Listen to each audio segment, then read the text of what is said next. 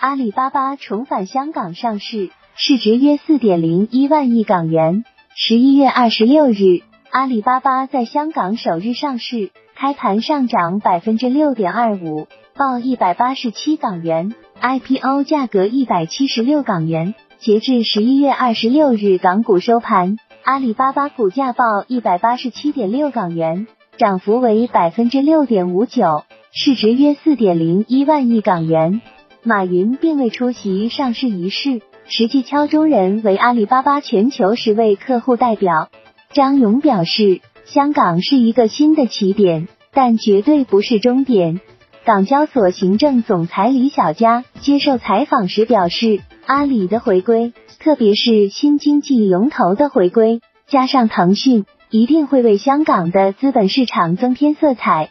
阿里巴巴重返港交所，不存在救市的情节，市场就是有上有下，市场如果永远往上走，那就不叫市场了，市场不可能永远是往上走的。美图完成收购大街网百分之五十七点零九实际股权，雷军卸任公司董事。美图公司公告称，就关于收购 D A J I N E T I N V E S T M E N T H O LDINGS Ltd 约百分之五十七点零九实际股权事宜，交易框架协议所在的所有先决条件已或达成或豁免，并根据交易框架协议的条款及条件于二零一九年十一月十九日交割。天眼查数据显示，十一月十四日，大街网运营主体发生工商变更。厦门美图网科技有限公司成为公司法人股东，雷军卸任董事。年内一千八百八十四家影视公司关停。十一月二十七日消息，天眼查数据显示，二零一九年以来有一千八百八十四家影视公司关停，具体表现为公司状态注销、吊销、清算、停业。爱德证券期货研究部研究员表示。整个影视投资行业开始进入洗牌期，相信接下来行业的集中度也会提升。在未来一两年时间，全国上万家影视公司中会有不少倒闭的情况，但行业经历了去泡沫的过程，发展会更加稳健、理性，有益于影视行情长期的健康发展。传蚂蚁金服拟建十亿美元创投基金。专投印度东南亚。十一月二十七日消息，据外媒报道，知情人士透露，马云旗下的蚂蚁金服正计划筹集持资约十亿美元的投资基金，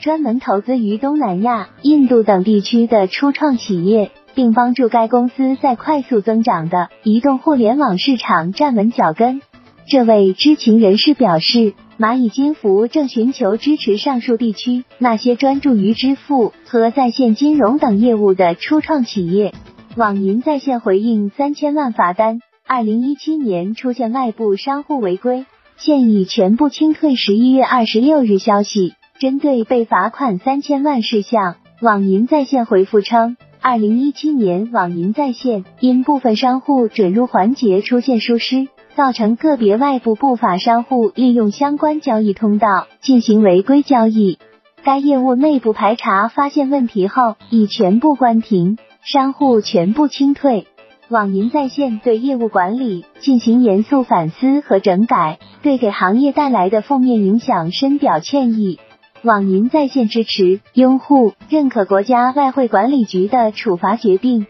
并真诚的感谢监管部门的指导。荣耀发布首款五 G 手机 V 三零系列，售价三千二百九十九元起。二十六日，荣耀 CEO 赵明在北京发布荣耀首款五 G 手机荣耀 V 三零系列，搭载麒麟九百九十芯片，应用索尼 MIX 六零零传感器，支持 SA 和 NSA 双模五 G 网络模式。在售价方面，荣耀 V 三零三千二百九十九元起。将于十一月二十六日十八点零八分开启预售，十二月五日十点零八分正式开售。荣耀 V30 Pro 三千八百九十九元起，将于十二月五日十点零八分开启预售，十二月十二日十点零八分正式开售。李小加，阿里巴巴重返港交所不是为了就是。二十六日。港交所行政总裁李小加接受采访时表示，